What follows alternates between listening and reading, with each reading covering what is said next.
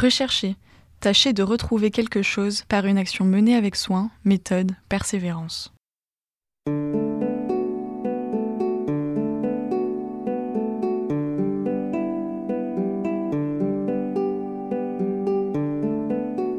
Nous passons notre vie à chercher, chercher qui l'on est, ce que l'on va faire demain, chercher les clés que l'on aurait égarées, ce que l'on va manger au prochain repas, chercher à attirer l'attention des autres ou d'une seule personne, ou plus généralement faire appel à notre esprit pour découvrir quelque chose.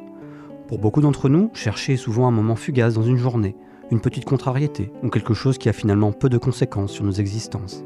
Mais pour d'autres personnes, chercher encore et encore est plus qu'une simple activité. C'est quelque chose qui imprègne chaque moment de leur quotidien.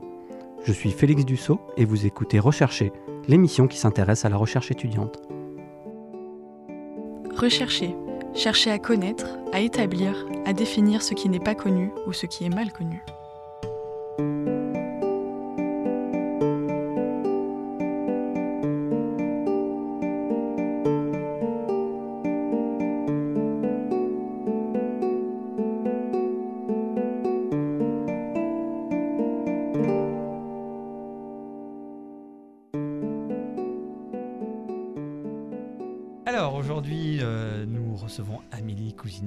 Bonjour Amélie. Bonjour. Tu es en maîtrise en sociologie Oui. à l'UCAM, ce qui est une très bonne chose. Et euh, tu, as, euh, tu es sous la direction de Chiara Piazzesi, qui est une excellente chose aussi. Excellente chose. Bon, il faut préciser que euh, Amélie et moi-même sommes dans la même discipline et avons la même directrice de recherche. donc c'est pour ça qu'on est... on est aussi enthousiaste. Donc voilà, la sociologie, enfin, dans cette émission, depuis le temps que je la- je l'attendais. Alors, est-ce que tu pourrais un peu présenter ton, ton parcours universitaire? Que je suis la première en sociologie qui Ouais, vient? Tu es la première en Wow. sociologie dans cette émission, c'est ça qui est beau. Je suis représentante. C'est ça. OK. Alors, euh, tu veux que je présente ça, mon parcours? Là, Ouais, peu? voilà. Que, euh, qu'est-ce que tu as fait avant d'arriver en maîtrise de sociologie euh, C'est vrai qu'en France, comme, euh, comme je l'ai Ouais. dit dans un épisode précédent, on est un peu euh, monodisciplinaire. On rentre dans Ouais. une discipline pour en y aller jusqu'au bout, alors qu'ici, j'ai l'impression qu'il y a des, Ouais. au Québec, il y a des, des trajectoires différentes, etc. Euh, ouais, en fait, j'irais même faire un détour jusqu'à mon DEC Mhm. parce qu'en fait, j'ai fait euh, des études au cégep euh, en cinéma et dont mon petit. Puis à ce moment-là, euh, je voulais être réalisatrice de films. Donc, euh, mon parcours a quand même changé. Mais entre euh, mon bac en sociaux puis mes études en cinéma, j'ai fait deux années de sabbatique. Puis à ce moment-là, j'ai réalisé que c'était peut-être plus le message social que je pouvais porter à travers la réalisation qui m'intéressait. Puis j'ai laissé de côté le cinéma. Je suis allée arriver en sociologie. Puis j'ai fait mon bac euh, dans ce domaine-là et la concentration en études féministes qui a vraiment marqué mon parcours parce que euh, depuis ce temps-là, je me spécialise vraiment dans ce domaine-là. Puis maintenant, je fais ma maîtrise en sociaux, mais aussi dans la concentration féministe. Puis là, euh, mon sujet, là, touche justement, là, je suis retournée à mes premières amours, qui est le cinéma, la télévision. Puis mon sujet mix euh, études féministes, euh, sociaux et euh, donc c'est ça, tout converge. So- Sociologue cinéaste ou euh, Hmm. cinéaste sociologue euh, Plus so- sociologue cinéaste là, que le contraire, parce que là, je fais vraiment plus, plus de films là, du tout. D'accord, Ouais. Ouais, c'est passionnant et effectivement ça, ça, hum, ça, va, ça a un rapport avec ton sujet, mais on va, on va en parler Ouais. dans, dans, dans, dans un instant. Alors, tu es la première en sociologie euh, ici dans cette émission, mais c'est une, c'est une science ou une discipline assez, assez récente, la sociologie, et qu'on confond souvent avec la psychologie. Mhm. Euh, Est-ce que tu peux nous en dire un peu plus sur, euh, sur la sociologie?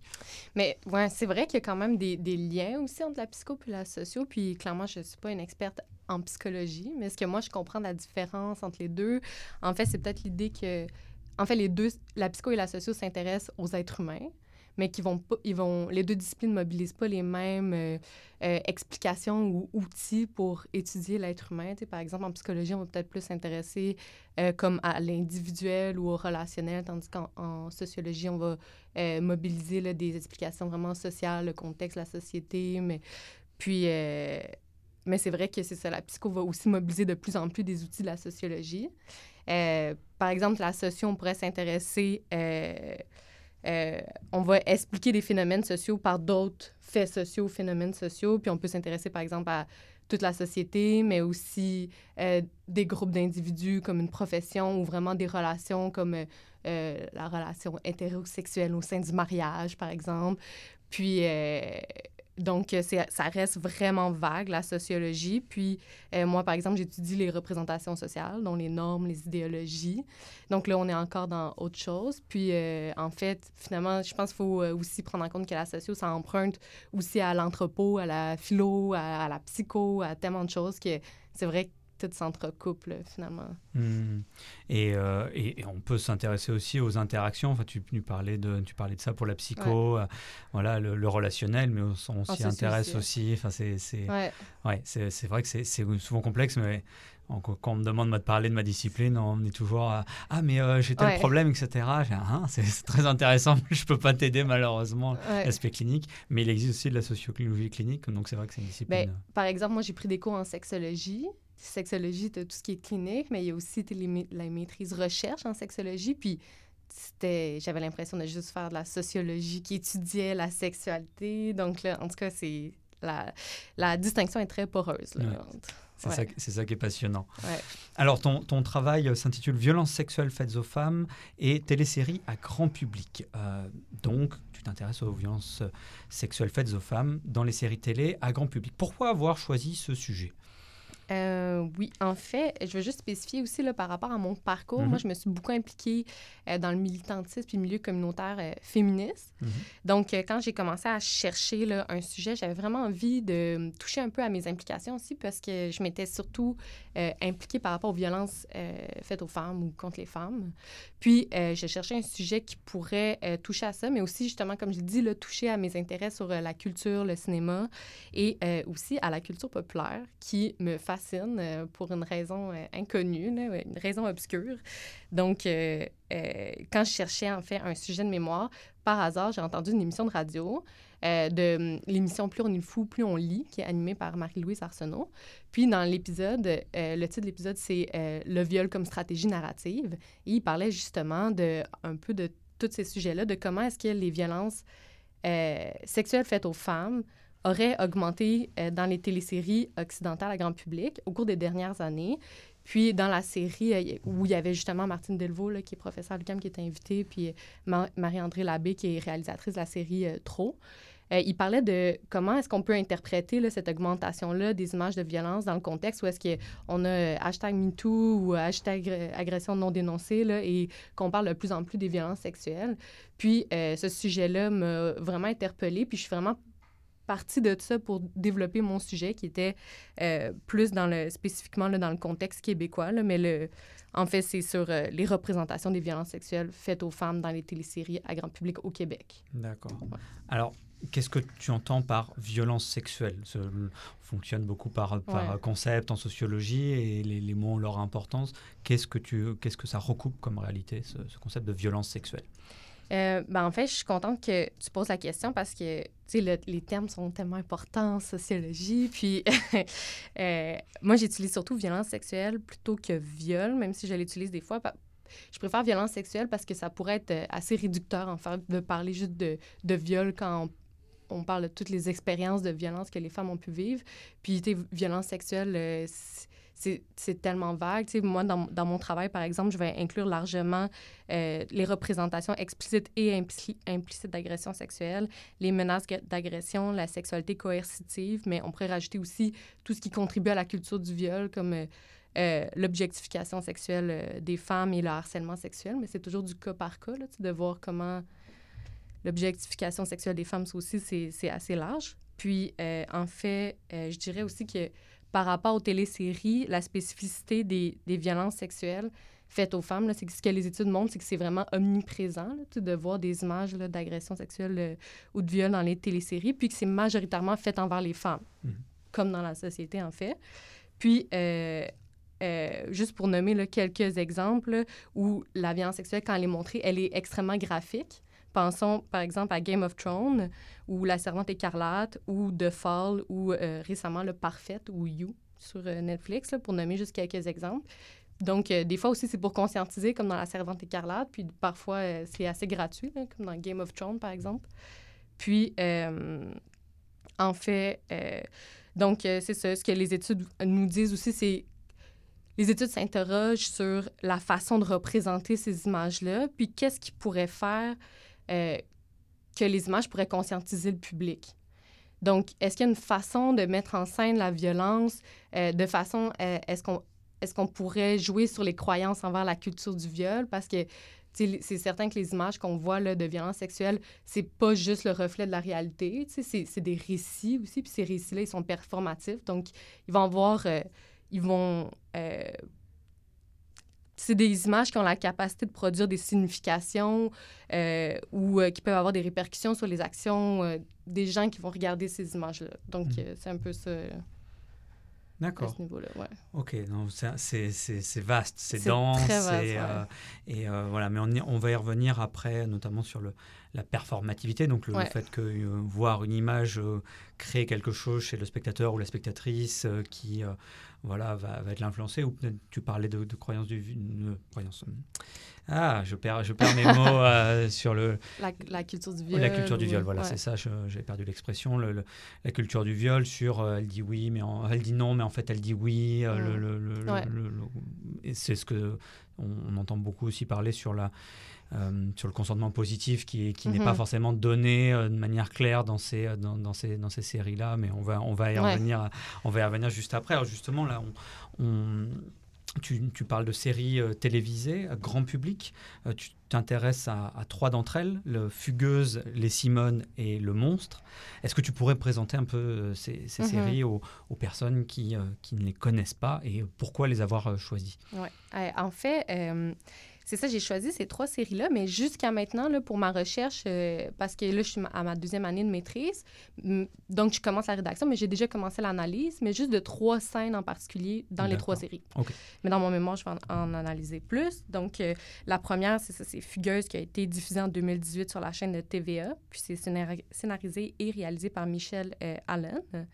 Puis, euh, Les Simones, c'est euh, spécifiquement la saison 2, diffusée en 2017 sur euh, Radio-Canada, puis scénarisée par Kim Lévesque-Lisotte et réalisée par Ricardo Troggi. Puis finalement, Le Monstre, c'est la plus récente. Elle a été diffusée en 2019 sur Radio-Canada également. Puis c'est scénarisé par Chantal Cadieux, réalisé par Patrice Sauvé. Et en fait, la série, elle est tirée du livre au même titre de Ingrid Falaise. Et en fait, les deux premières histoires, c'est fictif, tandis que la troisième, elle est tirée d'une histoire vraie qui a été vécue par Ingrid Falaise. Puis, euh, les trois séries que j'ai choisies, euh, là, j'ai nommé les, dates, elles ont toutes été diffusées euh, pendant ou après les mouvements de, dénonciation que j'ai nommés. puis, elles ont toutes été diffusées sur les deux plus grands réseaux de diffusion au Québec, TVA puis Radio-Canada. Et ce choix là, de sélection a été fait dans le but de choisir des séries qui auraient atteint le public le plus élargi, puis aussi des séries qui auraient euh, une orientation euh, explicitement pédagogique vis-à-vis de la, conscientisation envers la culture du viol. Donc, euh, les trois séries, les réalisateurs, réalisatrices ou les gens de l'équipe de production sont sortis dans la place publique pour conscientiser à, ce sujet-là. Par exemple, l'actrice principale de, de Fugueuse, que son nom m'échappe tout à coup. Là, ça va m'en venir. ça reviendra. Euh, la jeune actrice, elle était, elle avait passé à Tout le monde en parle, puis était, elle, était vraiment comme... Euh, elle faisait de la conscientisation sur l'exploitation sexuelle des jeunes femmes mineures. Puis, fait qu'il y avait vraiment cette, conscientisation, euh, cette volonté de conscientisation, puis de, changement social, d'une certaine façon. Donc, c'était dans l'objectif d'accéder plus aisément au discours non traditionnel qui aurait pu émerger de tout ce contexte-là sociopolitique là, bouillant, d'une certaine façon. Euh, donc, c'est pour ça que j'ai choisi euh, les trois séries. Euh, là, c'est ça, j'ai choisi trois scènes en particulier, mais je ne sais pas si tu veux que je dise un peu qu'est-ce qui se passe dans les scènes. Oui, pour, pour les gens qui ne connaissent pas, on, on va divulgacher, comme, comme on dit, euh, mais euh, arrêtez l'écoute si vous voulez pas être, être, spoilé, divulgaché. voilà. Est-ce que toi, tu les as vus, les trois séries? Non? OK, bon, mais ça va être pour toi aussi. c'est pas grave, moi, c'est la manière dont on me l'amène qui, qui m'intéresse. OK, parfait. dans les trois séries, en fait, là, avant de commencer, je voulais juste dire que les trois personnages principaux que je suis là, euh, ont tous un profil un peu similaire, que je vais revenir plus tard, mais c'est toutes des, des assez jeunes femmes, euh, entre le 16 et 30 ans. Elles sont tous euh, blanches, elles sont hétérosexuelles, elles sont issues de la classe moyenne, elles sont assez jolies, elles, répondent aux standards de beauté normatifs. Puis, c'est ça. Et euh, dans la première scène, en fait, que j'analyse, euh, dans Fugueuse, on suit que Fanny, là, qui est une adolescente de 16 ans, qui tombe amoureuse d'un garçon, Damien, qui a 28 ans, donc qui est un peu plus âgé, qui est aussi blanc et hétérosexuel. Puis, en fait, elle va découvrir que Damien, là, au fil du temps, c'est un proxénète. Mais lui, il va la manipuler, puis la séduire par une vie jet set ou de luxe un peu. Puis, il va, elle, elle va tomber amoureuse de lui. Et éventuellement, il va l'amener à se prostituer. Et euh, en fait, la scène que moi j'analyse, c'est comme euh, au début là, de leur relation, Fanny va rejoindre Damien dans son loft luxurieux. Puis euh, une amie de Damien, Natacha, qui est un peu plus vieille que Fanny, va donner une consommation à Fanny, supposément pour l'aider à se détendre, mais dans la consommation, il va y avoir ce qu'on suppose être du GHB, donc elle va être intoxiquée. Puis, euh, un peu plus tard, dans la scène, euh, Damien va quitter le loft où est-ce que Fanny se retrouve avec Natacha et d'autres hommes. Puis, il va euh, se passer une scène de viol collectif. Fanny va être complètement intoxiquée, presque inconsciente, et elle va se faire violer par quatre hommes pendant que Natacha va filmer la scène. Donc, on s'entend que c'est assez trash. Puis, aussi, là, je vais y revenir plus tard, mais deux sur quatre des agresseurs euh, sont aussi euh, sont aussi racisés. Donc là, je vais y revenir là, dans la partie de l'analyse, qu'il y a tout aussi un mythe là, autour euh, de l'origine ethnoculturelle des agresseurs. Donc, dans la deuxième série, les Simone, on a Maxime, qui est une femme plus dans la début la trentaine, qui retourne étudier à l'université, où elle, va développer une relation avec son professeur, qui est plus âgé euh, et euh, qui est aussi le blanc et hétérosexuel, puis qui est aussi son collègue euh, dans un parti politique. Puis, il développe une relation assez ambiguë et un soir, ils vont aller dans l'appartement de chez Clément, qui est l'homme avec qui elle a cette relation-là. Puis, euh, ils vont consommer de l'alcool et passer une bonne soirée jusqu'à ce que Clément va faire des avances plus insistantes. Et malgré euh, le refus euh, de Maxime, Clément va l'agresser. Mais dans cette scène-là, on voit que Maxime, en fait, elle reste complètement immobile pendant toute la scène d'agression. Et une fois que c'est terminé, Clément lui propose de la reconduire. Elle refuse et elle quitte les lieux. Ça termine comme ça. Puis, dans la dernière série analysée, la série, elle, va vraiment tourner autour des cycles de la violence conjugale. Donc, on a Sophie, qui est une jeune femme mariée avec un homme euh, musulman d'origine maghrébine. Dans la scène, on la voit tout simplement dans son appartement où elle prie, euh, puis euh, son mari entre et il va, il semble intoxiqué et il va la violer d'une manière extrêmement graphique, alors qu'elle va hurler et se débattre. Et il va passer proche de la tuer, mais elle va réussir à s'enfuir grâce à l'aide du détective privé que ses parents vont avoir engagé précédemment. Donc ça, c'est les trois scènes. Euh, on s'entend que... D'accord, il y, y, a de quoi écrire en mémoire là-dessus. Effectivement, euh, c'est oui, dense, c'est complexe. Mais justement, c'était c'est la question, euh, la petite série de questions que je voulais te, poser après. Dans la recherche, on a toujours un peu le, le même processus le, de savoir ce qui a été fait sur le mm-hmm. sujet, de créer une problématique vis-à-vis de ça, et puis de faire des hypothèses. Alors mm-hmm. donc justement, qu'est-ce qui a déjà été fait sur, sur le sujet et euh, quelle est ta problématique et quelles sont tes hypothèses? Oui. Euh, j'ai déjà dit un peu là, sur les recherches à travers les autres questions, là, notamment sur celle euh, sur la violence. Mais hum, si je pourrais juste le garder, rajouter quelques points qui sont vraiment importants, c'est en fait, les études féministes là, sur le sujet ont des positions vraiment diversifiées sur la question. Puis, une des choses que généralement là, tout le monde indique, c'est qu'on ne peut pas aborder la question euh, en se disant qu'il y a des images qui sont uniquement féministes puis d'autres qui sont uniquement sexistes. Donc, il y a toujours ambiguïté. Puis, euh, il n'y a pas une façon là, fixe et idéale de représenter les figures féminines et féministes à l'écran. Puis, il faut toujours prendre en compte la complexité ou euh, les négociations, les compromis des identités féministes à notre époque. Puis ça, c'est quelque chose qui, qui m'a vraiment, là, que je trouve qui est super important, surtout dans, les, dans la culture populaire, quand on analyse ce genre de scène-là. Puis euh, aussi, une autre chose qui ressort, c'est que c'est difficile de prouver que certaines images qui vont avoir tel type d'impact sur le public après. Euh, c'est aussi la question de l'interprétation. On, peut avoir la volonté de passer un message puis que les autres ne l'interprètent pas du tout de la même façon. Euh, par contre, on sait qu'il y a des stratégies d'éducation par le divertissement pour avoir des impacts positifs sur euh, le public. Et de manière générale, bon, les écrits scientifiques vont s'interroger sur les, conditions nécessaires euh, pour modifier ou influencer la conscience des spectateurs, spectatrices, à travers, par exemple, la structure narrative, le choix des acteurs, actrices, etc. Donc, euh, c'est ça ce niveau-là. Pour ma problématique, en fait, ce que je me demandais là, principalement, c'était euh, en tenant compte du contexte politique, des mouvements de dénonciation, puis des écrits justement sur le sujet, sur la question de la sensibilisation, euh, je me demandais, en fait, je trouvais pertinent de me demander si les représentations actuelles des violences sexuelles faites aux femmes s'étaient recomposées sous l'influence de ces mouvements-là.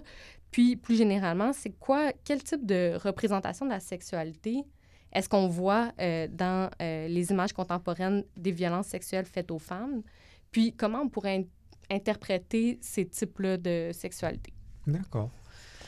Il y a de quoi vraiment faire un mémoire dessus. C'est vrai que c'est, c'est, c'est, extrêmement, j'allais dire excessivement non, c'est pas excessif, c'est extrêmement d'actualité euh, comme, comme sujet. Et justement, ça, comme tu l'as dit, ça s'inscrit, elles ont été diffusées, ces, ces séries, au moment des mouvements MeToo, moi mhm. aussi, euh, Balance ton port, euh, en, France en tout cas, je ne sais pas si Balance ton port au, Québec aussi, si le, si le mouvement a pris au, Québec. Enfin bref, tout un, mhm. tout un, une série de dénonciations là-dessus. Euh, comment s'articulent ces séries télé et ces mouvements? Est-ce que c'est lié? Est-ce que c'est un hasard de calendrier? Et, euh, et, puis une petite question subsidiaire, mais c'est, euh, tu disais que dans l'émission que tu avais que tu avais écoutée, que il y avait une augmentation de ces scènes-là dans les séries télé. J'ai envie de te demander pourquoi. Est-ce que, euh, est que justement, au contraire, de par la dénonciation de plus en plus importante des violences sexuelles mhm. faites aux femmes, on pourrait s'attendre à ce qu'il y en ait moins Ou est-ce que les réalisateurs et aux réalisatrices fassent attention, mais ça augmente mhm. Est-ce que c'est en bien? C'est-à-dire, en fait, on, on le dénonce en en faisant beaucoup, mhm. euh, en, en, montrant plus, ou est-ce qu'au contraire c'est mal parce que les, personnes qui réalisent ces séries se disent oh, c'est bon, on fait ce qu'on veut. Je ne sais pas si ma question est claire, mais... Euh, non, mais je comprends tout à fait là, ce que tu veux dire parce que c'était un peu mes, mes premières interrogations, de me dire euh, est-ce que c'est à la mode de parler d'agression sexuelle? Est-ce qu'on en parle de plus en plus parce que justement, il faut sensibiliser? Puis là, on regarde par exemple Game of Thrones, puis c'est clairement pas de la sensibilisation. Est-ce que ça fait vendre de voir euh, des violences sexuelles faites aux femmes? Qu'est-ce qui fait qu'on en voit de plus en plus? c'était justement euh, ça qui, qui m'intéressait. Puis en même temps, comme je l'ai dit, là, il y a vraiment l'ambiguïté dans la question. Donc, euh, puis en fait, si je peux revenir juste un instant sur mon hypothèse, quand moi j'ai commencé à m'intéresser à ça, c'était qu'il y aurait en, effet aujourd'hui une recomposition là, des, des scripts sexuels sur les... Je vais revenir plus tard sur les scripts sexuels, mais en fait, on pourrait voir une recomposition de la, façon qu'on montre ces images-là aujourd'hui, euh, qui pourrait euh, avoir été influencée par les mouvements de dénonciation.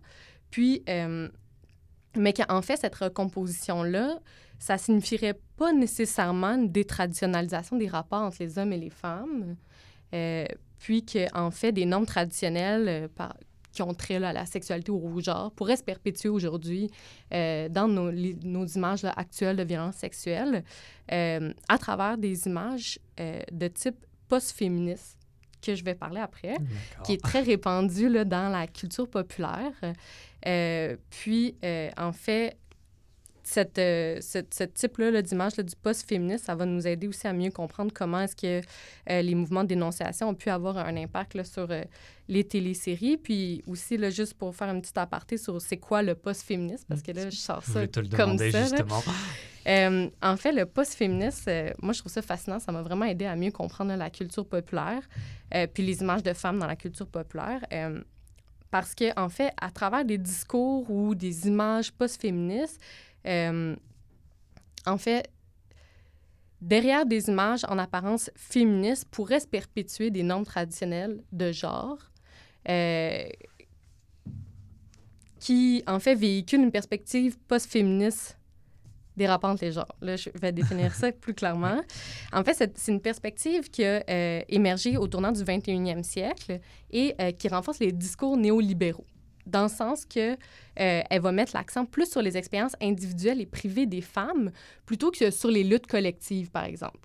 Donc, euh, plutôt que d'encourager le militantisme euh, ou la théorisation féministe, on encourage plus un féminisme qui est individualisé euh, et ça peut promouvoir en fait un féminisme qui est dépolitisé ou déradicalisé et aussi universalisé, puisque ce serait un féministe qui laisserait supposer en fait que toutes les femmes euh, ont un peu les mêmes besoins. C'est le féminisme qu'on verrait plus dans la culture populaire.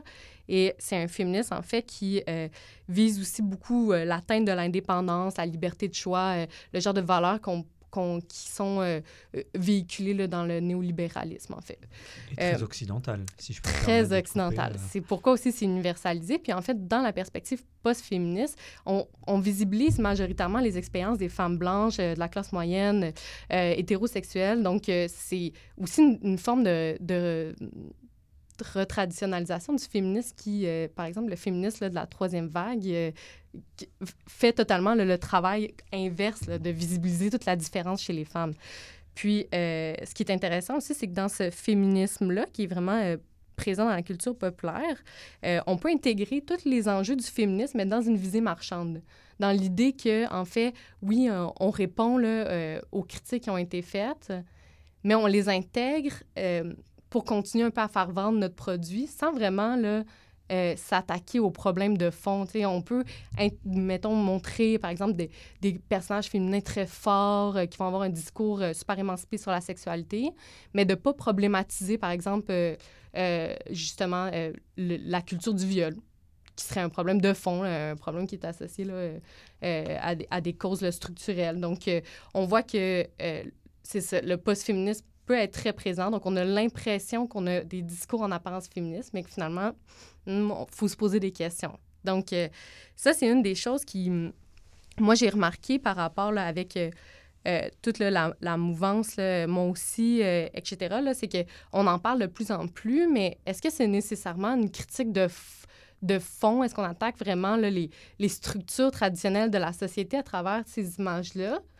Euh, dans certaines séries, là, on peut voir, par exemple, euh, des petites blagues sur les privilèges, ce genre de choses-là. Puis quand tu regardes la structure du récit narratif, ben ça change pas. Là, on, on reproduit un peu les mêmes, euh, les mêmes structures. Puis, en fait, aussi, ce qui m'intéressait par rapport au lien avec euh, les mouvements de dénonciation et les téléséries, c'est que les téléséries, contrairement, par exemple, au cinéma, c'est un produit culturel qui réagit très vite au contexte politique et social. Donc, euh, euh, c'est un produit qui peut se permettre d'intégrer vraiment les enjeux de l'actualité. puis, contrairement au cinéma qui peut, entre le scénario là, puis le produit final, qui peut prendre des années. Puis aussi, donc, c'est un peu ça par rapport à ça. Puis vraiment aussi le fait que moi, je m'intéresse uniquement aux téléséries à grand public, c'est que c'est vraiment de voir qu'est-ce que les gens pensent que le public a envie de voir. Hmm. Puis là, on peut se questionner sur justement ce qu'ils ont envie de voir de la violence sexuelle, pour quelles raisons, pourquoi on les... mais ça, c'est toutes des questions qui restent à voir, puis qu'il n'y a pas de, de réponse. Tu n'as pas encore répondu à ça, ou est-ce que ça fait partie de ton, ton sujet de recherche, ou c'est des questions qui viennent en, cours de recherche et que tu traiteras peut-être plus tard dans un autre sujet de... Bien, en fait, ce que moi, pour l'instant, là, je m'enligne, c'est que, tu sais, premièrement, j'en allais juste trois téléséries, donc c'est sûr que ça me permet pas d'avoir un regard global, mais que c'est tellement, c'est un peu, tu sais, c'est pas noir ou blanc, là, c'est un, mhm. Je pense qu'il y a vraiment, pour l'instant, j'ai l'impression qu'il y a vraiment une volonté de sensibilisation puis de parler de ce sujet-là. Après ça, la façon qu'on en parle, parfois, euh, ça peut reproduire certains le mythes où euh, on sent pas nécessairement que c'est un appel à l'action féministe. Mm-hmm. Puis je crois pas que les gens, euh, par exemple, écoutent ces séries-là et se disent je vais abattre le patriarcat, tu sais. Fait que ça, ça, en tout cas, je vais... Mm. Là, c'est un peu caricatural ce que je dis, mais c'est ça, ça, reste très flou, là. Mm. Ouais. Mais justement, ça, je voulais, je voulais revenir sur le la, réception de ces images par euh, les spectateurs et, les spectatrices. Euh, on pourrait euh, objecter, oui, mais tout va, la personne mhm. peut peut-être voir des images de violences sexuelles, comme tu, tu le dis, dans une perspective post-féministe. finalement, ça va le conforter dans un, peut-être dans un féminisme un peu léger, en mode ah oui, on mhm. fait des blagues sur le privilège. un féministe de façade. Voilà, un féministe de façade, mais on peut dire, bah oui, mais ça, ça dépend de la personne. Peut-être que mhm. euh, ça peut être objectivement pas féministe ou sexiste et pour autant interpeller la personne. on parle de Game of Thrones, euh, on fait des références à Game of Thrones depuis tout à l'heure. Euh, moi, je m'étais fait la réflexion sur Daenerys Targaryen, où on disait ah non mais en fait c'est pas féministe ou Sansa Stark, c'est pas féministe. Game of Thrones n'est pas féministe, mais on voyait la manière dont beaucoup de femmes et notamment de jeunes femmes mhm. récupéraient le, prénom euh, Daenerys comme comme pseudonyme sur Internet et mhm. c'était une situation d'empowerment assez incroyable. Quand bien même effectivement Sansa Stark dans la série, sans divulgacher tout ça, mais était, euh, est, un personnage immensément pour moi féministe, mais euh, c'est difficile, c'est un euphémisme pour elle tout au long de la série. Donc comment la réception des images par les gens, est-ce que ça dépend pas de chacun et de chacune? Mais c'est vraiment intéressant en fait que tu amènes ça parce qu'à la base, moi, je voulais pas faire nécessairement une analyse des téléséries, mais je voulais m'intéresser à la réception culturelle puis à l'interviewer des femmes qui avaient vu ces séries-là et voir comment elles auraient pu justement récupérer ces messages-là plus dans une visée d'empowerment. Mm-hmm. Euh, parce que je sais que ces séries-là ont fait du bien à beaucoup de femmes, puis qu'il y a beaucoup de femmes qui ont pu s'identifier à ces messages-là, puis que ça a permis d'amener la discussion sur le sujet des violences sexuelles. Puis c'est pour ça que je dis qu'il y a toujours de l'ambivalence, puis ça reste très subjectif, puis il faut rester nuancé dans l'analyse du sujet.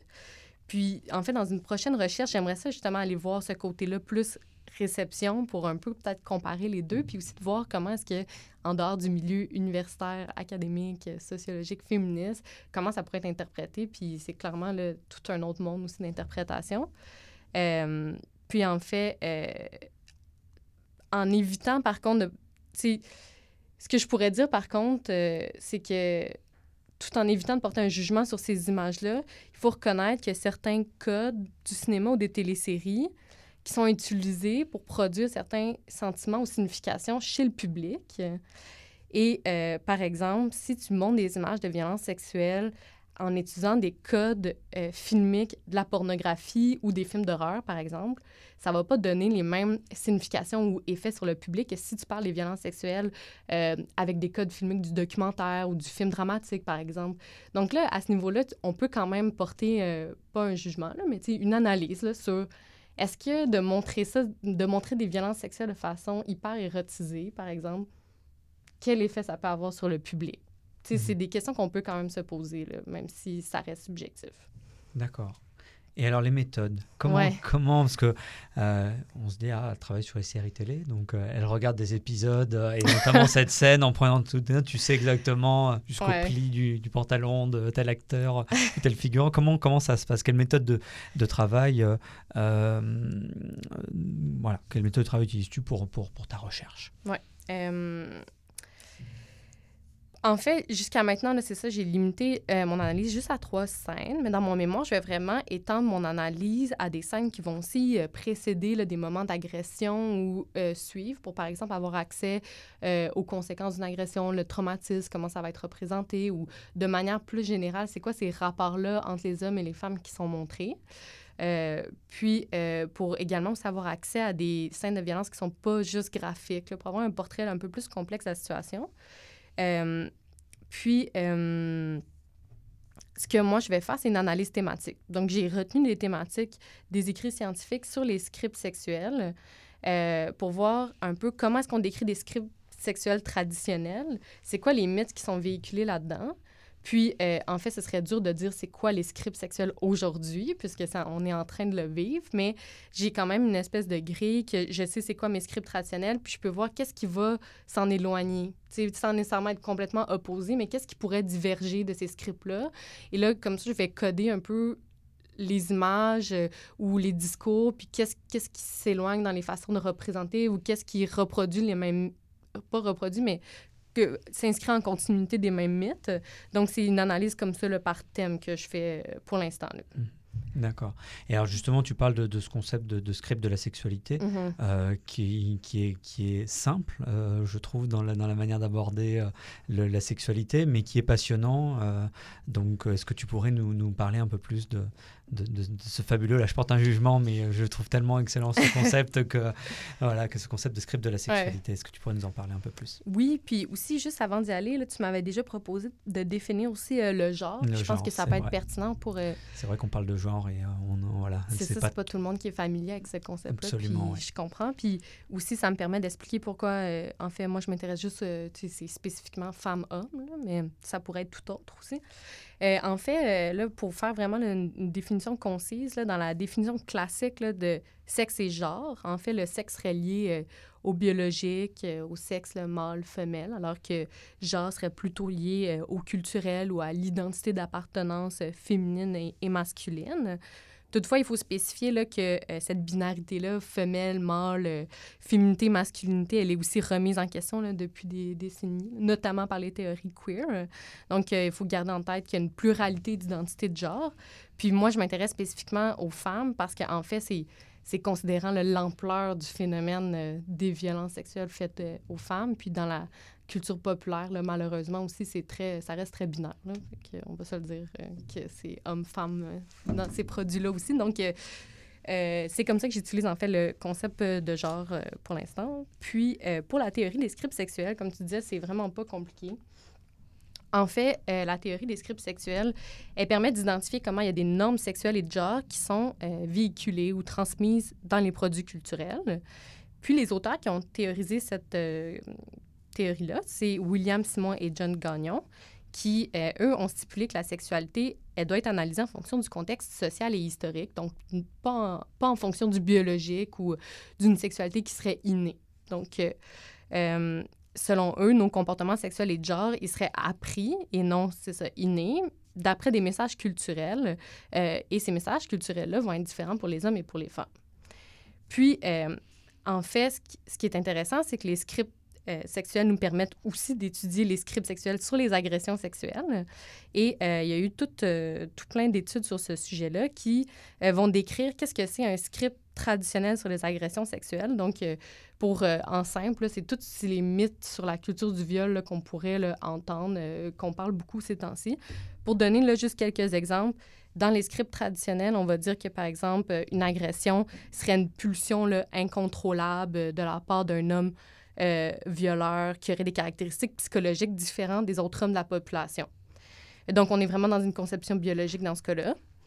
Euh, les études féministes montrent aussi que dans le scénario classique d'une agression, on aurait l'idée que la femme aurait provoqué l'agression soit par ses agissements ou ses habillements, euh, que le viol conjugal n'existe pas ou qu'une femme serait euh, attaquée de façon violente par un homme qu'elle ne connaît pas dans un lieu étranger et qu'elle aurait tenté de se débattre au moment de l'agression. C'est faux, évidemment, à, chaque, évidemment, de ces réponses. Exactement, c'est ça. Donc là, on en parle de plus en plus, mais ça reste quand même plus persistant qu'on le pense dans la façon que c'est montré quand même. Hmm.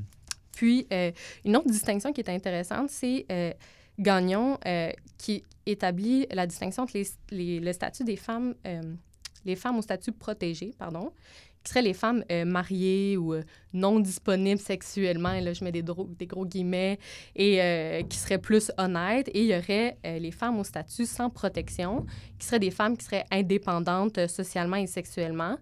Euh, et en fait, les femmes au statut protégé seraient moins susceptibles de vivre une agression selon euh, ces mythes-là traditionnels. Donc, euh, ça perpétue l'idée qu'une femme qui, qui, a une vie sexuelle active et libérée là, serait, serait, serait un peu plus normal qu'elle vive une agression sexuelle dans les mythes traditionnels. Puis finalement aussi, il faut prendre en compte que l'apprentissage des scripts sexuels euh, est aussi influencé par l'idéologie raciste. Puis que, euh, comme Patricia Hill Collins le, si bien euh, théorisé déjà là, dans, il y a déjà quelques décennies, en fait, dans l'idéologie dominante, il y aurait une hyper-visibilité de la sexualité des personnes noires, dans laquelle, selon ces mythes-là, les hommes noirs seraient vus comme des violeurs de femmes blanches, les femmes, les femmes noires seraient vues comme, entre gros guillemets, là, euh, disponibles sexuellement. Euh, et euh, dans ces mêmes mythes-là, en fait, c'est comme si les femmes noires ne seraient pas... on montre jamais les agressions sexuelles vécues par les femmes noires. Donc, ayant une sexualité plus débridée, c'est comme si elles n'étaient pas violables aussi, d'une certaine façon. Donc, c'est des mythes qui sont plus persistants qu'on croit. Et notamment là, au sujet du mythe du, de l'homme noir qui agresse des femmes blanches, on voit que dans les séries que j'ai analysées, euh, trois agresseurs sur six sont racisés quand même. Et que c'est toutes des femmes blanches qui ont été agressées dans les trois séries. Hmm. Donc, euh, c'est ça pour euh, la théorie des scripts. D'accord, et qui, est, qui, est, vraiment passionnant avec leur exemple qu'ils utilisent dans, dans, les scripts de la sexualité sur la chambre d'hôtel, euh, qui est. Je, la version française est très difficile à trouver, mais de, okay. de l'homme qui est en déplacement dans une chambre, qui, qui, retourne à son hôtel, qui est en déplacement professionnel, qui rentre dans sa chambre d'hôtel, qui voit une femme nue extrêmement désirable, mm. dit, dit Gagnon et, et Simon, et ils disent cette personne n'aura finalement peu de chances d'avoir de relations ouais. sexuelles avec cette femme, puisqu'il active des scénarios euh, dans, dans, sa tête qui font que euh, voilà, une, ce n'est pas un cadre où il peut avoir de la sexualité. Il y a tous ces mythes culturels, effectivement, -hmm. euh, qui, qui, font encore beaucoup de, beaucoup de mal à tout le monde, et particulièrement ouais. aux femmes. Et c'est vrai que c'est un, un, concept vraiment passionnant à, à étudier. Donc c'est un peu le nœud central de ton, de ton sujet. Oui, c'est vraiment l'outil qui me permet d'analyser, mais... Mais ben oui, en fait, c'est quand même le nœud central parce que tout, tout porte autour des, des scripts traditionnels là, sur les agressions. Mmh. Et qu'est-ce que tu as trouvé jusqu'à jusqu'à ouais. maintenant? Euh, en fait, jusqu'à maintenant, c'est sûr, on se rappelle que j'ai juste analysé le trois scènes, mais euh, je peux en fait euh, corroborer mon, le, mon hypothèse puis dire qu'en effet, certaines représentations de la violence qui vont s'éloigner des scripts traditionnels. Donc, il y a effectivement une recomposition des scripts. Mmh. Mais de façon générale, plusieurs scripts traditionnels euh, se prolongent dans les images actuelles de la violence et correspondent à certains traits centraux de la perspective post-féministe, comme on en a parlé plus tôt.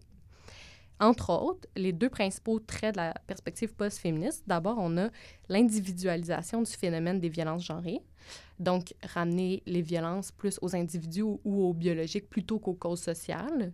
Et le deuxième trait, ce serait l'homogénéisation du profil des victimes de violences sexuelles, donc comme je l'ai dit, c'est tout le même type de, femmes qui se font agresser. Puis c'est assez rare qu'on en montre d'autres. J'écoute pas mal toutes les téléséries qui se font au Québec, en ce moment. Donc, euh, euh, j'ai quand même une certaine idée. Puis juste pour donner quelques exemples sur chaque, euh, dans le premier trait, la centralisation sur les causes et conséquences individuelles des violences. Euh, plutôt que sur le caractère systémique de la problématique des violences sexuelles. En fait, ça, c'est surtout présent dans Fugueuse et le monstre, alors que Lee va montrer des contre-exemples très intéressants. Comme j'ai dit, il y, a, effectivement recomposition, alors c'est pas tout noir ou tout blanc. Mais on voit qu'il y a une pathologisation là, des agresseurs. Donc, la violence, elle est montrée comme une pulsion incontrôlable, comme quelque chose de biologique. Euh, juste aussi, euh, on, en fait, on pro prolonge l'archétype de l'agresseur, euh, alors que les autres hommes peuvent vraiment avoir l'air... Les autres hommes normaux peuvent encore occuper des rôles de sauveurs en cas d'agression sexuelle. Donc, on, on, réitère les rôles de genre de passivité et d'activité en faisant ça aussi, en montrant que, par exemple, les femmes doivent se ça, a été montré aussi dans d'autres études, mais que les femmes en, cas de violence vont se référer à d'autres hommes finalement pour être sauvées. Donc, euh, par exemple, juste le titre Le monstre. Déjà, on, choisit une personne qu'on diabolise plutôt que d'attaquer, par exemple, le système euh, euh, qui permet ce type de violence-là. Ou encore, dans Fugueuse, on a tous ces hommes-là qui sont associés au monde de la criminalité, comme si c'est autre chose qui, qui est moins normal. Euh, et aussi, bon, comme je l'ai dit, la, natu la, naturalisation de la violence, elle est sujette à un processus de racialisation et euh, perpétue là, ce mythe du, du violeur noir. Puis euh, aussi, ce qu'on voit, c'est qu'on s'intéresse surtout dans toutes les séries aux expériences personnelles, à la trajectoire individuelle de ces femmes-là. Et on n'a pas beaucoup de mise en commun des expériences des femmes, plus dans les semaines, comme je l'ai dit. Puis, en fait, les femmes peuvent même être rivales entre elles. Dans Fugueuse, on le voit, l'autre femme, elle est aussi, euh, elle, filme l'agression, donc euh, elle contribue à cette agression-là. Et il n'y a pas cette solidarité-là entre femmes qu'on qu pourrait voir aussi. Mmh. Et puis, euh, et puis il y a aussi le voilà l'héroïne de Fugueuse.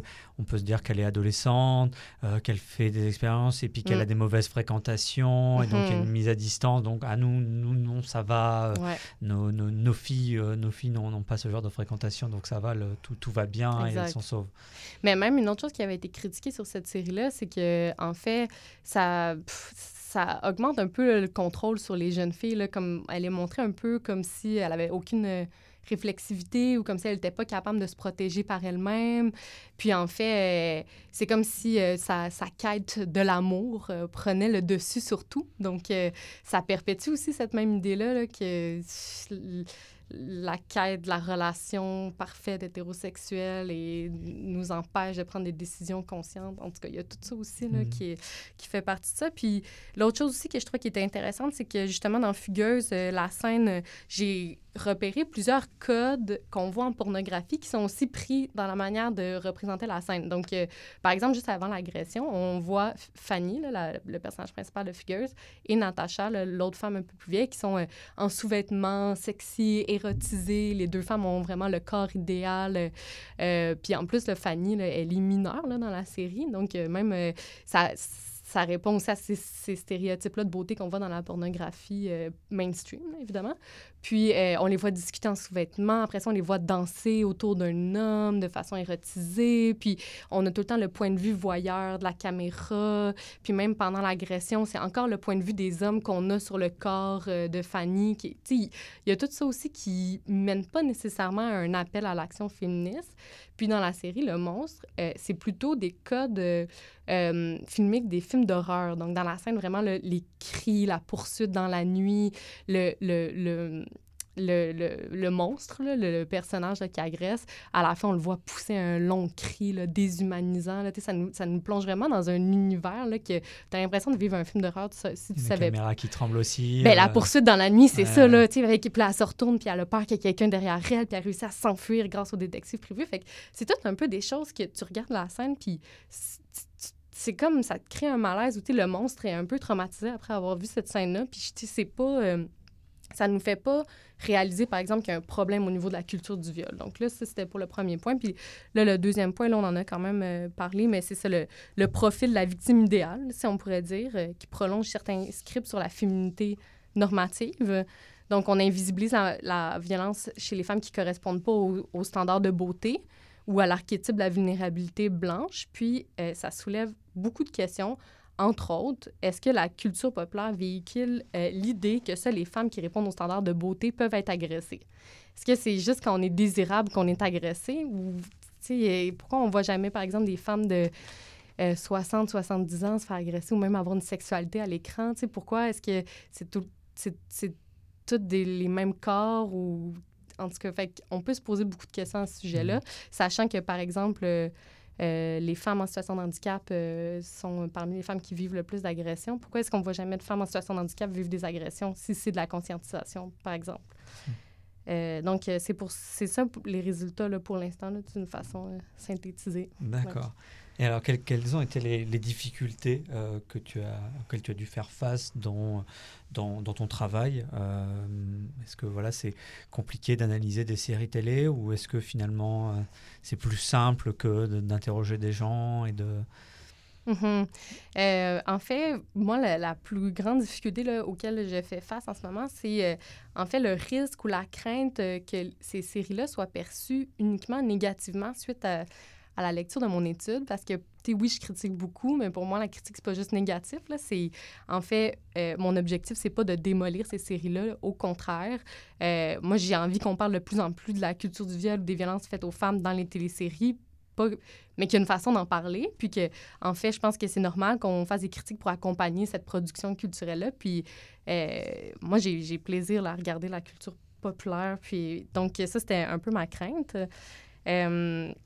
Puis aussi, euh, je pense que ce que ça m'a appris jusqu'à maintenant de faire ce processus-là, c'est justement d'être vraiment très compréhensive puis très nuancée quand je regarde ces images-là, puis de, de voir aussi le contexte de production, de c'était quoi l'intention aussi de la réalisatrice ou du réalisateur, tu sais, puis de... Je pense que c'est vraiment facile d'entrer dans le jugement quand on parle de culture populaire, surtout dans le milieu académique. C'est pas... euh, Il peut y avoir du mépris. il c'est- pourrait avoir du mépris. Je pense que c'est pas pris au sérieux par beaucoup de gens, en fait. Euh, puis, euh, c'est ça, il faut juste garder en, en- en compte que c'est pas noir ou blanc, puis qu'il y a des gens qui vont avoir interprété vraiment différemment cette série-là que moi, puis euh, que c'est correct aussi d'avoir un regard qui est autre, qui est pas nécessairement universitaire ou féministe ou sociologique, puis de garder en tête que c'est complexe. ouais. Hmm, D'accord. Et qu'est-ce que est-ce que tu as appris des choses que tu, qui t'ont vraiment surprise ou que tu ignorais totalement euh, Hum, Ça n'a fait que confirmer euh, tes, tes hypothèses de départ. euh. Non, ben, en f- ça me- Non, je pensais... je- Honnêtement, là, naïvement, je pensais que ça aurait été vraiment plus noir ou blanc quand j'ai commencé. Pour- Là, ça revient un peu là, à ce que j'ai dit, mais euh, à chaque fois que je regarde ces images-là, on dirait qu'il y a d'autres choses que je vois, puis que je trouve que c'est. C'est vrai que c'est dur au niveau là, de l'interprétation. On pourrait interpréter ça sous tellement d'angles. Puis, euh, je pense aussi que moi, je connaissais pas la perspective le post-féministe avant de, de m'intéresser à ce sujet-là. Puis, vraiment, ça m'a donné une lunette super intéressante pour voir comment est-ce que, oui, tu peux avoir des, des discours féministes euh, dans la culture pop. Comment dire? En fait, par exemple, euh, euh, moi, j'écoute Occupation Double avec euh, beaucoup de fascination et d'amour. Puis, dans ces séries-là, on voit justement des personnages de femmes qui ont des discours comme girl power, puis qui disent Ah, on n'a pas besoin des hommes, mais en même temps, c'est une série qui met juste ça de l'avant, puis qu'il y a beaucoup de mépris aussi sur ces gens-là. Puis, la perspective post-féministe, ça m'a vraiment amené, on dirait, ou ce regard-là nuancé à me dire comme OK, c'est. Il faut voir aussi là, que pour ces gens-là, ça veut dire beaucoup. Euh, de parler justement des droits des femmes dans ces contextes-là. Puis le girl power, ça évoque quelque chose vraiment pour ces personnes-là. Puis que c'est vraiment. euh, on peut, ça, on peut pas dire que quelque chose est féministe ou l'est pas. faut vraiment prendre le contexte, puis les intentions des gens. Puis donc, c'est un peu ça que ça m'a appris. Pe- Petite précision pour les auditeurs et auditrices français et françaises, occupation double, si je me trompe pas, c'est à peu près l'équivalent de nos téléréalités, les ch'tis euh, ou les Marseillais, euh, si c'est bien Ouais. ça. hein, je- Ben, je connais pas les ch'tis ou marseillais, C'est mais... où les je- princes et les princesses de, de l'amour. euh, voilà, tout- toutes ces téléréalités qui, oui, effectivement, font beaucoup parler, où il y a, y a Mhm. un certain mépris de classe, Ah ouais. voire même des fois qui transparaît, même de ma, même de ouais. ma part des fois. Mais c'est voilà, c'est vrai que tu as raison. J'y pensais pendant que tu en parlais. C'est vrai que des fois, il y, a des- y a des discours girl power. Enfin, c'est Mhm. en gros, c'était la question que je voulais te poser. Est-ce qu'on pourrait euh, voir ton travail comme quelque chose d'extrêmement sombre ou au contraire, genre très positif de Ouais. dire, euh, sombre, euh, bah, on a euh, moi aussi MeToo, balance ton porc, etc. Des dénonciations de plus en plus importantes, mais finalement on se retrouve avec de plus en plus de, de violence dans, ces dans, dans les séries télé Mhm. ou- et pas que. Euh, donc finalement c'est foutu, on- voilà nos futurs. Euh, Mhm. Mais d'un autre côté, on pourrait se dire, eh euh, non, euh, voilà, euh, il y a du féminisme partout, on dénonce ces, ces cas de viol-là. Et donc, si j'ai bien compris, Ouais. en gros, l'idée, c'est que ça infuse quelque part. Enfin, il a... Est-ce que les choses changent ou est-ce qu'on est condamné à... Ouais. Ben, c'est certain que les choses changent. Parce que, pa- Occupation double, par exemple, il y a 10 ans, là, honnêtement, je suis retournée voir des images d'il y a vraiment longtemps, puis c'était là, dégueulasse là, au niveau là, des, pour, les, pour les femmes là, dans ces séries-là. C'était, c'était vraiment la domination masculine. Puis honnêtement, aujourd'hui, Occupation double, je pense c'est une des téléréalités qui euh, s'adapte le mieux au contexte euh, politique. Là. Puis on voit qu'il y a vraiment eu là, des changements. Ça reste que c'est des... On repère toutes les structures traditionnelles de notre société là-dedans. Mais je pense qu'il faut voir ça comme des micro-changements. Comme petit à petit, il y a des petites choses qui changent. Puis, tu sais, cette année, la occupation double, on voyait comme plein d'hommes pleurer, là, puis parler de leurs sentiments. Puis, tout, c'est le genre de choses qu'on n'aurait pas vues, je pense, à occupation double il y a quelques années. Donc, je pense qu'il y a vraiment des changements. Euh, par contre, il ne faut pas se laisser, euh, trop, comment dire, euh, épaté par ces changements-là, puis se dire que il n'y a plus de travail à faire, parce que la perspective post-féministe, c'est ça aussi un peu de dire que le les luttes féministes, c'est derrière nous, c'est nos mères qu'ils ont menées, puis nous, maintenant, euh, les femmes, on est libres, on travaille, on a une sexualité. Non, tu sais, le, travail, là, il est encore là à faire, puis c'est pas juste en disant « girl power » qu'on fait un travail de sensibilisation, là. Comme girl power, et techniquement, tu peux dire girl power, puis euh, dans ton couple, euh, je, veux, juste, je veux je veux pas porter de jugement, mais euh, c'est pas, c'est ça. Girl power, c'est, facile à dire. Ça veut pas dire qu'après ça, tu fais tout un travail de militance quand tu reviens chez toi à la maison. Là. C'est, ça peut rester sur Instagram, tu sais, Hmm, hashtag un, girl un power slogan commercial euh, un chandail écrit je suis féministe et par exemple tu sais, c'est quand même est-ce que porter un chandail qui est écrit je suis féministe? Oui c'est une sensibilisation mais est-ce que tu fais vraiment changer les choses? Puis en plus tu payes pour ce chandail là donc pourquoi est-ce qu'on le vend? En tout cas c'est hmm, bref ouais Il y, a de quoi- il y a- de quoi en parler, hein, quand Ouais. parler longtemps et que oui, il faut pas se laisser impressionner qu'il y a la poudre aux yeux, il y a le- la façade, mais il y a derrière la façade Ouais. aussi. euh, Puis des fois, il y a les deux. Tu sais, je suis sûre qu'il y a des gens en occupation d'eau qui, euh, Là, cette année, il y avait Claudie, là. je sais pas. en tout cas, elle avait tout un discours sur euh, un peu là, la déculpabilisation de la sexualité des femmes, puis elle en parlait dans sa chaîne YouTube. Fait que, tu sais, c'est- ça, c'est nuancé, puis euh, petit à petit. ouais, progressivement, la ligne bouge, mais faut rester vigilant et Il faut vigilante. rester- Oui, exactement. Alors, qu'est-ce que, qu'est-ce que tu espères que, quelle portée espères-tu que ton, ton travail aura? Euh, en fait, moi, ce que euh, je voudrais tout simplement, c'est que ça puisse un peu sensibiliser les gens à cette question-là, les gens dans l'industrie culturelle, mais aussi le public à rester justement vigilant quand on produit ou qu'on regarde ce type d'images-là. Euh, puis surtout, sachant que les téléséries ou toutes les productions culturelles, c'est tellement un milieu où est-ce qu'on peut justement contrecarrer des mythes sur le viol, puis que ça vraiment, ça peut vraiment avoir un impact sur nos croyances, nos significations. Puis, euh, en fait, aussi, ce que je voulais, euh, comme plus théoriquement, j'ai trouvé quand même intéressant, c'est qu'il n'y avait aucune étude sur mon sujet au Québec. En tout cas, pas ce que j'ai trouvé jusqu'à maintenant. Donc, euh, je pense que ce genre d'études-là, c'est fait surtout euh, aux États-Unis, en Angleterre, que je vois, mais dans le contexte des francophones au Québec, il n'y a pas grand-chose. Donc, je pense que c'est important aussi à ce niveau-là là, de produire des connaissances sur le sujet. Tu en maîtrises Ouais. Qu'est-ce que tu comptes faire après? Ah, je sais pas. Je je sais pas si je vais poursuivre au doctorat. Par contre, je suis vraiment passionnée par la recherche là, pour l'instant. Puis euh, la recherche-action, ça m'intéresserait aussi de faire une sociologie qui serait comme engagée, qui, qui serait proche du terrain, qui serait participatif là, avec euh, le milieu communautaire ou les organisations euh, à but non lucratif. Donc, euh, peut-être de rester vraiment euh, dans la recherche, mais dans la recherche en études féministes ou tout ce qui touche euh, aux, inégalités ou aux discriminations, mais avec vraiment le terrain aussi, euh, le, ben, le terrain, je veux dire, ouais, c'est ça. Donc, avec euh, les autres membres de la société qui travaillent aussi dans cette même direction-là. On, on pensera à l'article pour une sociologie publique de, et je suis en train de perdre le Ah, nom, je je l'ai sur le bout de la langue.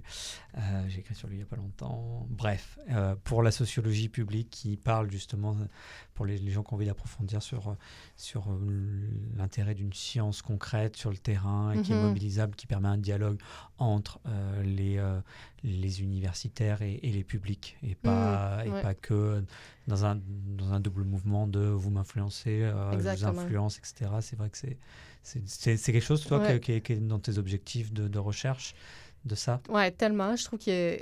Je, je trouve que c'est tellement le. le- faut vraiment. Ben, en fait, c'est pour ça aussi que je m'intéresse à la culture populaire, qui est vue comme un sujet d'étude un peu. euh, pas illégitime, mais qui est vu comme. hmm, c'est- moins important, ça. Des fois, on, on, pose même pas le regard là-dessus. Puis si on pose le regard là-dessus, c'est pour cracher dessus, mais.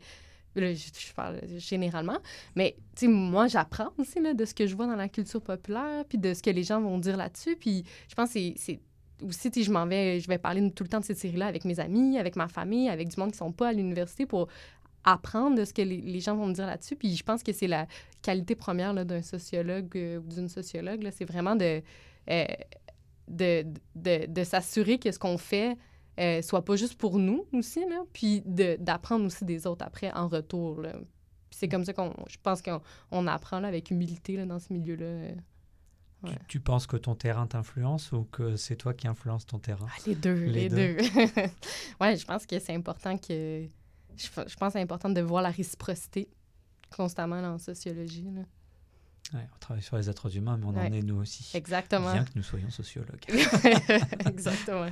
Qu'est- Qu'est-ce que ça t'évoque le mot rechercher Hmm. Ouais. Euh, en fait, je, trouve que c'est tellement vague, ce mot-là. Ça m'évoque plein de choses positives comme euh, la découverte, par exemple. Donc, euh, moi, j'adore chercher puis de, de, de mieux comprendre un phénomène. Je trouve que c'est euh, extraordinaire. Puis en même temps, la recherche, c'est comme toujours un casse-tête un peu, dans le sens que tu pourrais chercher toute ta vie sur le même sujet puis jamais vraiment arriver à une vérité là-dessus. Là. Tu sais, tu, vas- tu peux toujours chercher puis voir d'autres points de vue sur ton sujet. Puis, en fait, je trouve aussi que la recherche, là, dans mon cas, ça dépasse tellement le cadre euh, des étapes euh, conventionnelles d'une recherche, dans le sens qu'en ce moment, à chaque fois que j'écoute quelque chose à la télé, on dirait que je cherche encore. Tu sais, ça contribue à ma recherche. Donc, j'ai l'impression qu'on on est constamment en train de chercher, en fait, ou de rechercher. Et c'est une bonne chose. C'est une bonne chose. hein. Ouais. Quel conseil tu donnerais à, à un, ou une étudiante qui déciderait de se lancer en sociologie et plus particulièrement sur tout ce qui a trait au, féminisme? Hmm. ben, moi, je, dirais la première chose, c'est vraiment de trouver un sujet qui te passionne. Parce que je, je pense pas que j'aurais la motivation en ce moment pour travailler autant si je n'étais pas passionnée par mon sujet. Puis là, ça fait déjà un an que je travaille là-dessus, puis je me sens autant passionnée. Donc, je pense que ça, ça a été euh, un bon choix, là, de vraiment réfléchir comme il faut à ton sujet.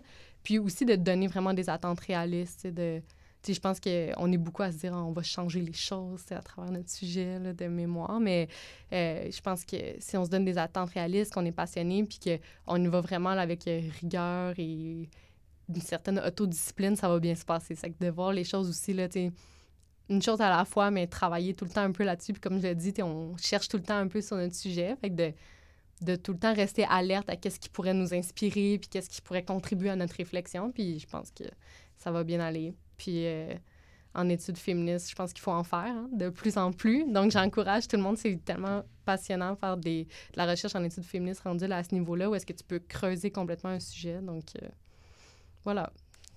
Bah, merci Amélie. Ben, merci à toi. Et bonne recherche. Merci.